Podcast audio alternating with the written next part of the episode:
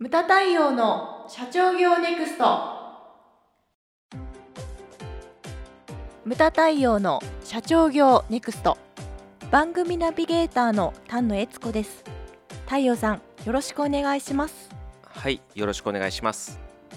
さて太陽さん、はい。今回のテーマははい、販売戦略を4つのエリアで考えるです。はい、そうですね。非常にこれちょっと説明が難しいんですよ。まあ、ハセディ打ち合わせシートではですね、まあ、はい難解なあの、うん。カラフルな図が載ってるぐらいなんですけれどもこれこれね これをいやよくこれをポッドキャストで口頭で説明せよって持ってきたよなと ここれねだってえっちゃん分かった？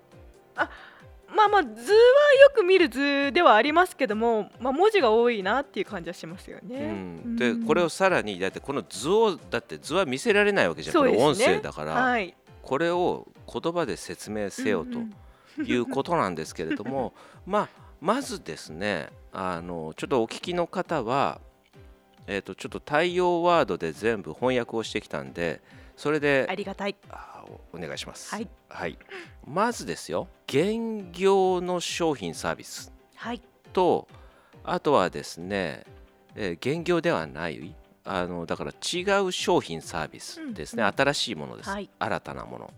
この2つを、えー考えていただきたいんですね。で現業の商品サービスをだから今後どこに売っていくのかとはい。考えた時に、うん。まず第一は当たり前ですけれども今売ってるお客様ですね、はい、今売ってるお客様既存のお客様、えーに売っていくと。はい、でもこれからを考えた時にその伸びしろを考えた時にどういうふうにしていかなきゃいけないのかって言ったらまず第一にですよ。はい、細分化していくこと。はい、です大ね文化。細分化です。例えば、えー、と前の番組でも言ったんですけれどもその何ていうんですかね。何でもござれではなくて、うん。例えばほらうちのお客様で分かりやすく飲食で売れてるところっていうと北関東でですね展開をしているフライングガーデンさんファミレスですね。爆弾ハンバーグ。はい、テレビとかでも出るんですね、はい。静岡だったら爽やかさん。はい、北関東だったら爆弾ハンバーグ。はい、でその爆弾ハンバーグというメニューだからハンバーグがメインなんですよ。はい、でそこに例えばほら何で食べるか？チーズとか例えばデミソースなのかおろしポン酢なのかだから、はいはい。よそれで横展開していく、なるほど。うん、でそういったものが今だから売れるか売れないかっていうののそのなんていうかな一つのキーワードなんですよね。はい、でそういった細分化をしていったりとかそれから、えー今言ったのはだから同じお客様にどういうふうにうん何を売っていくかということで、じゃあもう一つは何があるかっていうと、えー現業の商品サービスをはい、違うお客様あ、に売はいっていくというのが一つで違すね。う市場に持っていくってことですね。そうですね、はい違う市場に持っていくということです。これはだからいろんなやり方がありますね。ままずだからこの4つを説明していっちゃいますね。はい、だ細分化っていうのが1つ、それから市場の開拓っていうのが2つ目になるわけですね。はい、でじゃあ現業の商品サービスはちょっと置いといて新しいち今までとは違う商品サービスをじゃあどのように展開していくかっていった時うんはに一つ目が今のお客様にはい。売っていくかというこはい。とになるわけです。だからまあ新商品を開発して今のお客様に売っていくということが3つ目になるわけです。はい、で最後の4つ目は何かっていうともう根本的に新しい、えー商品サービスを新しい市場に売っていくっていうのがはあ4つ目に入るわけですからほ、うん、これはだから全くのもう新事業と言っていいでしょうと、はい、いわゆる飛び地っていうやつですね。そうなんです。はい、飛び地というやつです。それをやっていくうん。だからこの4つですね。この4つをだからこれ難しいのがその聞きながらねあの4つのマスを作ってねそれで書いていただくっていうのがね紙にねはい、リスナーの皆さんちょっとそれをやっていただきたいんですけれども、そう考えた時にこの4つのエリアで考えた時に、じゃあ具体的にどういうふうにしていけばいいのかとかいうのが大切になってくると思うんですよ。はい。例えばその現業の商品サービス一つ目のマスですよね、うん。現業の商品サービスを今までのお客様に売っていく場合これはだから僕がおすすめしたいのはこれはこれはあの全くのこれからは対応的な話になるんですけれども、は私がお客様を見てる限りその名簿というのを持ってる会社っていうのは今8割9割だと思うんですけれども、はい。活用できてるかできてないかって言ったら全然違う話で、うん、名簿があるよっていう会社をちょっと抜き出して、うんうんでそれをこう見てみるとその中の8割は活用できてないんですよ。なるほど。休眠してるってことなんですそう。ねただただ名簿があるだけ、はいはい。でフォローも何もできてないっていうような会社がほとんどじゃないのかなと、はい。だから名簿を活用するってどういうことかって言ったらそのんなんていうんですかね。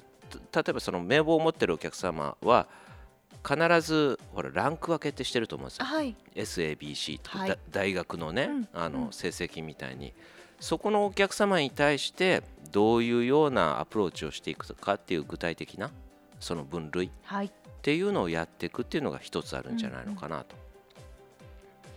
であとは現業の商品サービスを違う市場に売っていくとかそういったものまあ市場開拓をしていくにあたって何が必要なのかって言ったらあの、まあ、ちょっとそのものズバリはあの言えないんですけれども、はい。例えばそのざっくり言うとイベントとかを開いたりですとか、そういったものですね。そのうちのお客様でよくあるのがほらビッグサイトには展示はしてるけど自社でオリジナルでイベントとかっていうのは開いてないですよみたいな。はい。うん。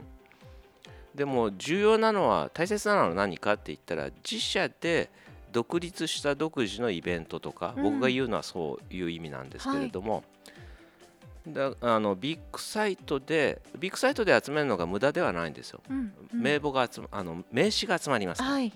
で集めてきた名刺に対していやこれこれこういう新商品をうち作りましたんでぜひ見に来てくださいって言ってそこへのアプローチをしていくい。ていうような積極的な仕掛け方うんが大切なのかなっていうのがまずもう一個ですうんね。はい。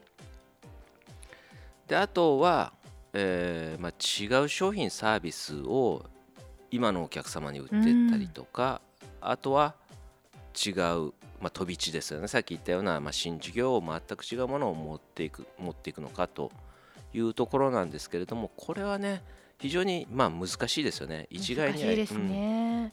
一概には言えないんですけれどもその新規開拓、まあ、そういったアプローチをどういうふうにやっていくのかというのが非常に、まあ、大切になりますよね。はい。うん、で違う商品サービスを開発して、まあ、新事業もそうなんですけれども、うん。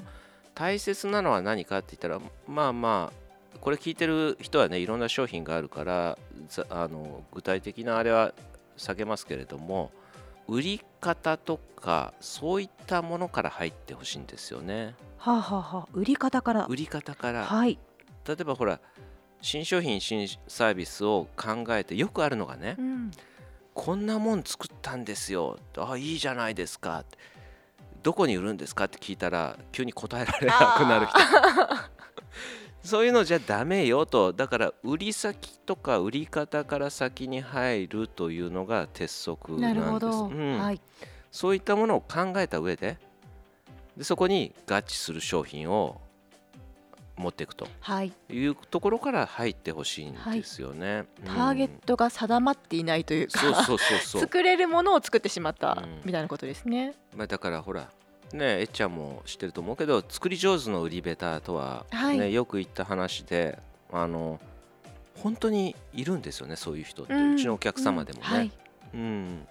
どういうような特徴があるかって言ったらやっぱりね研究肌なんですよねなるほど。そう、はい商品開発が好きな社長っていうのはそういうような傾向があるんですよ。はい。うん、でそうした時じゃあどういうのが必要かって言ったらじゃあ自分にないものを持ってくるわけですよね。うんそれしかないと思うんですよ。はい営業に長けた社員を取るしかないんですよ。で営業に長けた社長っていうのはね研究開発が嫌いだったり 営業ばっかり強化する なるほど。あれがあるんですけれども、だから結局のところなんていうかな作る売る分配するっていうふうに我々は言ってますけれどもその作るっていうのは、えー製造部門のトップですね。はい。売るっていうのは営業部門のトップで、分配するっていうのは総務部門のトップ。で中小企業ってなかなか人がいないんでねこの3人がいい人揃ってる会社ってなかなかないんですなるよほど。はい。だから、うん。そのこれ聞いてる方に声を大にして言いたいのはその3人最低3人です。この3人を生涯かけて作ってほしいと思うんですよね。はい。うん、それがだから、あのー10億売上10億20億20億ぐらいかな、うん。を突破する鍵なのかななるほど。うん、最初は社長が全部にそうなってる。ところをいかに育てて分業していくか。そう。はい。これがキーポイントだというふうに思うんですよね。はい。えっと、今言ったまあ4つなんですけれども、はい。あの基本の木は何かって言ったら、えー今言った1番目なんですね。はい。今ある商品サービスを今いるお客様はい。に売っていくっていうのがままず基本の木なんですね。そうですね。一番やりやすいところですよね、でもこれどこのそのね業界もそうだと思うんですけどそのパイっていうのはその自社の努力だけでなくライバルがね増えてきたりとかまあその時代的なものもあってそのパイっていうのはどの会社もどの業界もどんどん縮小していってると思うんですよ。はい。そう考えた時にそののじゃあどこに手を打つのかって言ったら残りの3つしかないわけですよね。まあまあ1つ目もあるんですけれどもね。1つ目もその深掘りをやりつつ3つを手を打っていくっていうのがまあこれからの経営の鉄則になるのかなとうん。いうのがこの4つのエリアはい。の考え方です。はい。右手にはい。既存かける既存。はい。左手は新しいことということなんですね。そうですね。はいでまあ今日ね販売戦略を4つのエリアで考えるということでちょっと口頭では説明難しかった部分あると思うんですけれどもまあまあこれあのセミナー等でも私あの話をしますので、はい。ぜひあの具体的にねあのイメージ湧かなかった方はちょっと勉強していただきたいなとはい。非常に重要ですので、はい。特にこの2023年以降うんうん。あのテーマだと思いますのでぜひちょっと一度考えてみてもらえたらなと、そうですね。経営者必聴のうん。お話ですね、はい。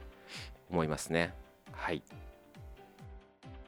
無駄対応の社長業ネクストは全国の中小企業の経営実務をセミナー書籍映像や音声教材コンサルティングで支援する日本経営合理化協会がお送りしました。